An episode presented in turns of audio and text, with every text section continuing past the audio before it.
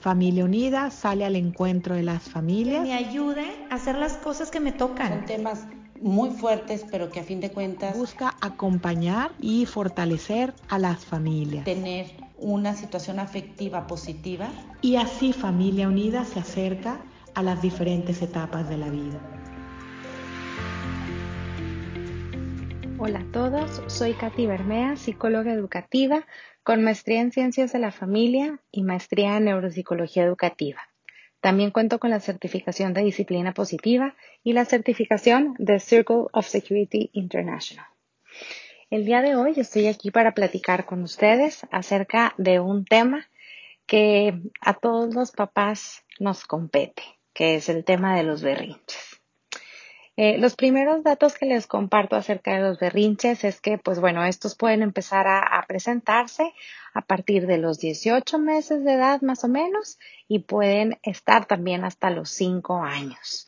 Aunque bueno, si somos muy sinceros, de repente también nos encontramos alguno que otro adulto haciendo un berrinche, ¿verdad? Eh, pues bueno, esta parte de los berrinches es necesaria y es importante en el desarrollo. Así que la no tan buena noticia es que pues hagamos lo que hagamos, no nos vamos a librar de ellos. Lo importante aquí es saber qué hacer cuando se presentan y cómo, cómo ayudarles a los niños a manejarlos. Eh, los berrinches pueden durar de 3 a 15 minutos más o menos. Este, se dan por lo menos una vez al día probablemente. Y el fun fact es que 16 segundos es el tiempo promedio en el que una mamá ya no aguanta el berrinche y cede ante este. Eh, los berrinches se pueden presentar eh, porque no están satisfechas las necesidades básicas. Entonces, esto es lo primero que tenemos que revisar. Que nuestro hijo o nuestra hija eh, no tiene sueño, no tiene hambre, no tiene frío o calor o no está enfermo o por enfermarse, que presente fiebre, etc.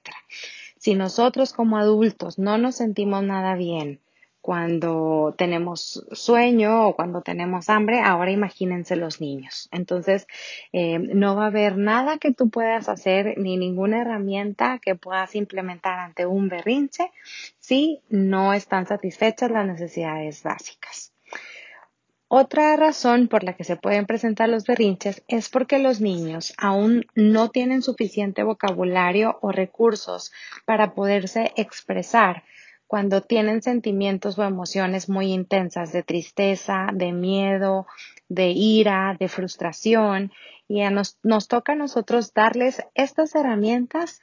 Eh, es súper importante para que puedan desarrollar inteligencia emocional para su vida adulta y que no tengamos expectativas de que ellos pueden autorregularse porque su cerebro aún no termina de desarrollarse.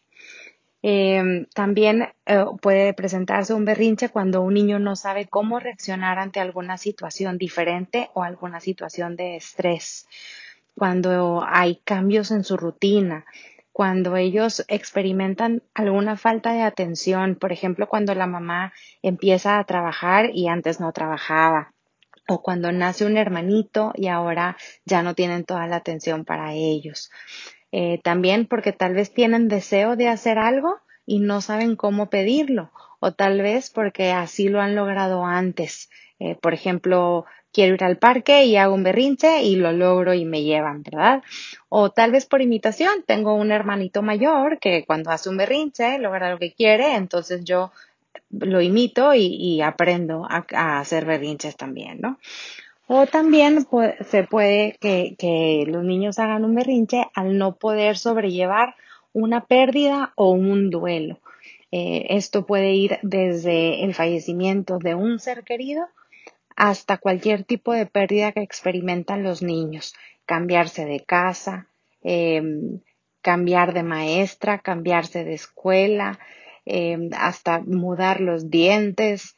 Em, es importante que nosotros estemos platicando con ellos constantemente porque los niños son muy observadores y se dan cuenta de todo, pero no son tan buenos interpretadores. Entonces a veces ellos observan algo lo interiorizan y hacen una creencia equivocada acerca de eso, que los lleva a pensar algo que no es correcto, ¿no? Por ejemplo, como un chiquito que, que mm, no podía dormir eh, y al cabo de algunas semanas la mamá le pregunta, ¿qué pasa? ¿Por qué está tan preocupado? Entonces el niño le dice, es que eh, tú y mi papá se pelearon. Entonces yo creo que ustedes se van a divorciar porque eso les pasó a los papás de mi amiguito. ¿no? Él interiorizó eso y él estaba preocupado, entonces hizo una creencia equivocada. De ahí lo importante de tener muy buena comunicación con nuestros hijos. ¿Qué podemos hacer para empezar a, disminuir tal vez un poco los berrinches? Pues obviamente satisfacer las necesidades básicas, eh, tener un horario para ti y otro horario para tus hijos para que todo el mundo sepa qué esperar del día y cuáles son las expectativas. Usar palabras cordiales en casa, saber que hay que pedir las cosas por favor y decir gracias, pedir perdón si me equivoqué y no importa si soy la mamá, el papá o el hijo. Preguntar si puedo hacer algo o tomar algo que tal vez no es mío. No utilizar malas palabras. Como papás, no prometer cosas que no podemos cumplir. Tener tiempos establecidos para estar en familia y como papás también tener tiempos establecidos para cada uno de nuestros hijos y así poder llenar su vaso emocional para que no sea necesario que ellos hagan un berrinche para que tengan de nuestra atención y de nuestro cariño. Y sobre todo nos va a ayudar muchísimo establecer reglas y rutinas, que eso vamos a hablar en un poquito más adelante. ¿Qué podemos hacer nosotros cuando se presenta un berrinche? Lo primero es actuar con calma, usar voz tranquila, con un volumen bajo y hablar despacio. Hay que describir lo que estamos viendo y poner los sentimientos de los niños en palabras y después preguntarles si lo estamos interpretando de una manera correcta. Empatizar con ellos. Y estos tres puntos se resumen a que, por ejemplo, podemos decir, sé que estás frustrado porque veo que estás llorando. Yo también me he sentido como tú. Sin embargo, sabes que el postre es después de comer. Em, decirle que lo amas incondicionalmente y que estás ahí para él o para ella. Ofrecerle un abrazo porque a veces es lo único que necesitan, ¿no? Un poco de contención y de amor. Algo que también nos puede ayudar es darles opciones limitadas.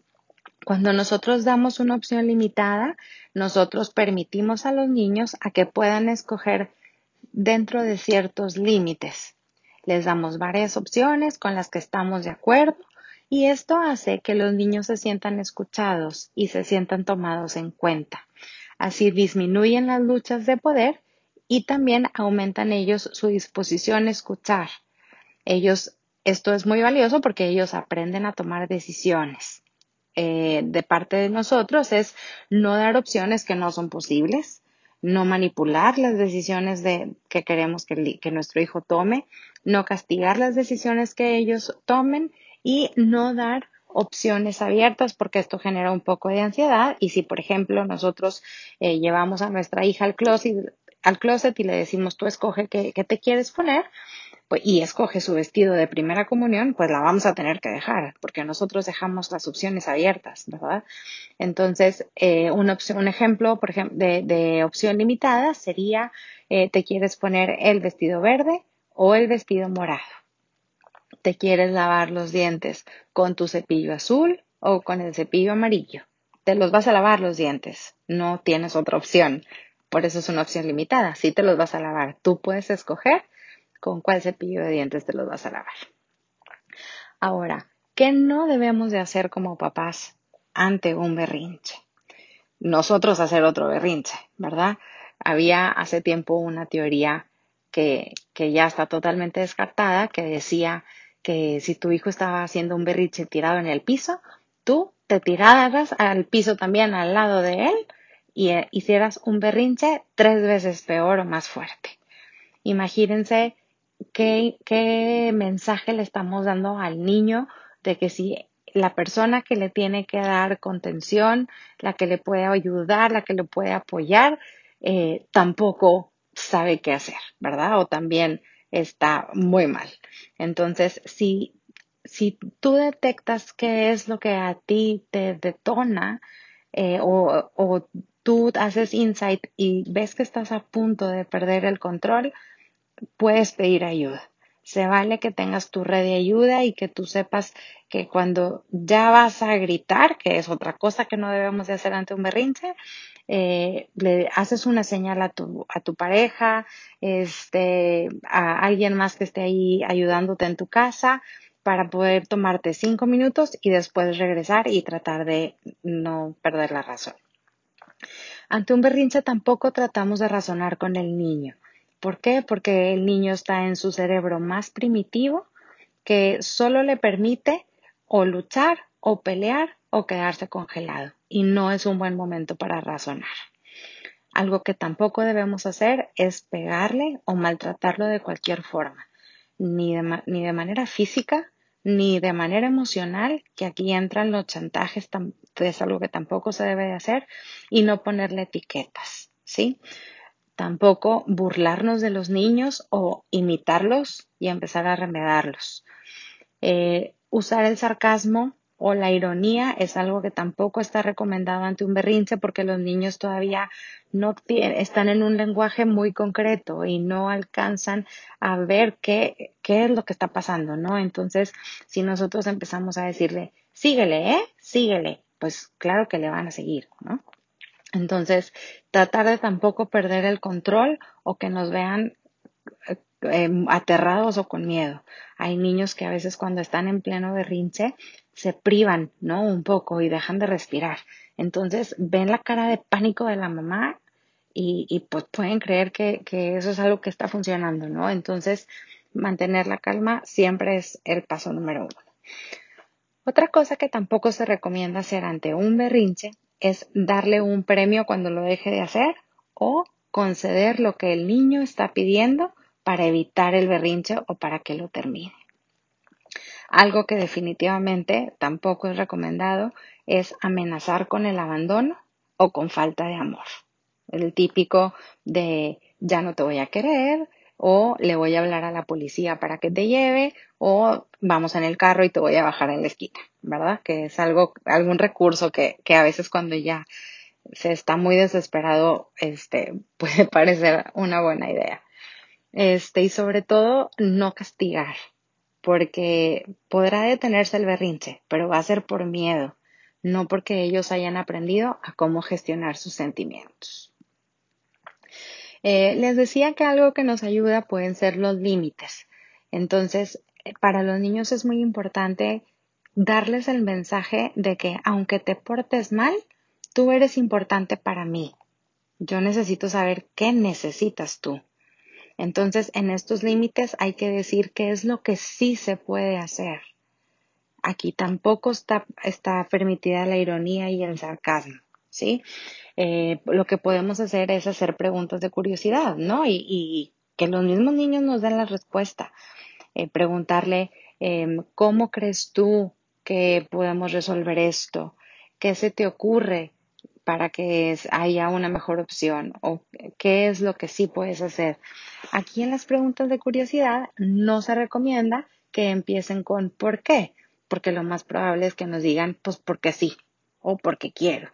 O si le decimos a un chiquito por, pues nos va a decir por favor, ¿verdad? Porque ellos apenas están aprendiendo. Algo importante de los límites es que se tiene que informar con anticipación y tenemos que ser muy claros, ¿sí? Y luego pedir feedback y preguntar para saber si ellos entendieron lo que nosotros quisimos decirles. También es importante involucrar a los niños en la búsqueda de soluciones. Eh, otra cosa que podemos hacer es inventar un juego para que podamos hacer más divertidas las tareas que no les resultan tan agradables. Anticiparnos puede también prevenir muchísimo los berrinches. Eh, por ejemplo, si un día vamos a ir a una piñata eh, y vamos a ir a comprar el regalo, nos anticipamos y le decimos a los niños, vamos a ir a la tienda de juguetes a comprar el regalo para la piñata de tu amiguito. Solo vamos a comprar el regalo de tu amiguito hoy. hoy no toca que compremos nada para ti. Y le pides feedback y le preguntas, ¿a dónde vamos a ir? Para que él te diga a la tienda de juguetes. ¿Y qué vamos a comprar? El regalo de mi amiguito. Muy bien, entonces hoy no te toca escoger nada para ti. Ya vendremos después en otra ocasión, ¿no? Sí se necesita mucha paciencia y un poquito más. Eh, sí, paciencia, paciencia y más paciencia. Y hay que establecer lo que no es negociable. Dentro de los límites es al, al carro siempre te vas a subir y te vas a abrochar en tu silla. No es negociable, aunque no te guste. Entonces tú decides si cooperas o si no cooperas. Y algo aquí muy importante es que un sí para un niño es siempre y un no para ellos es pues nunca. Entonces a mí una vez me pasó, les platico mi experiencia personal, que mis papás viven muy cerca de mi casa. Entonces un domingo ya teníamos comida familiar y ya íbamos un poco tarde. Entonces eh, me dice mi esposo, no abroches a la niña en la silla. Está a cinco cuadras. No nos tardamos nada y es domingo, no hay tráfico. Y le digo, no, porque mañana que la llevemos al colegio, tampoco se va a querer abrochar y no va a poder entender porque hoy sí cedimos y no fue importante no abrocharla y porque al día siguiente sí la tenemos que abrochar. Entonces hay que tener muy claro lo que no es negociable, todo lo que tenga que ver con la salud y la integridad de los niños. Eh, obviamente pues no se corre con cuchillo, no se juega con fuego, no se cruza la calle solo. Eh, todo lo que no es negociable lo tenemos que tener muy claro y los niños también. Algo muy importante es conectar con, emocionalmente con nuestros hijos de manera constante. Hay que ofrecer afecto físico, darle muchos besos, muchos abrazos, muchas caricias. Em, si algún día ves, lo ves tranquilo, te acercas y preguntarles si tiene ganas de platicar eh, o que tú abras el canal de comunicación y tú empieces a platicarle algo para luego recibir también eh, de manera recíproca algo que te platique a ti y cuando al niño sea su turno, dejarlo hablar libremente. En ese momento no lo corregimos, no lo interrumpimos y no lo presionamos. Em, eh, cuando ellos están platicando, tan probablemente como si están chiquitos todavía puedan cometer algún error y te digan, este, e, el peluche está rompido o está rotado, ¿no? En algún momento van a aprender a decir que se dice que el peluche está roto. Entonces, lo que nosotros queremos es en ese momento en donde ellos se acercaron con mucha confianza a platicarnos algo, dejarlos libres, sin corregir y solo escucharlos de manera empática y de manera activa. Prestar el 100% de nuestra atención. Eso significa no celular, no atender llamadas. Son solo unos minutos que tu hijo te está pidiendo el 100% de tu atención para que él sienta que es tu prioridad. Porque yo supongo que así lo es, ¿verdad? Para todos los papás, nuestros hijos son lo más importante, ¿no? Nuestros hijos y nuestra familia. Cuando después de haberlo escuchado haya terminado, también puedes preguntarle si quiere decirte algo más. Y si es un problema, pregúntale si tiene alguna idea para sentirse mejor o una alternativa para poderlo resolver. Darle gracias por su confianza y dile que te sientes muy feliz cuando él platica contigo. Tres preguntas que nos podemos hacer ante un berrinche es para poder entenderlo un poco mejor, es por qué. Para entrar un poquito en la lógica privada del niño y, ver por qué, por qué mi hijo actúa así. Eh, otra pregunta es, ¿qué lección quiero que aprenda? Nosotros como papás estamos encargados de desarrollar habilidades para la vida en nuestros hijos. Entonces, cada berrinche y cada, cada reto que se nos presenta decimos, yes, este es un momento que tengo para formar. ¿Qué lección quiero que aprenda? Si él está negociando y para ti es muy cansado, de repente es muy fácil decir, pues no porque lo digo yo, o, ceder y decir, pues bueno, sí, ya ten.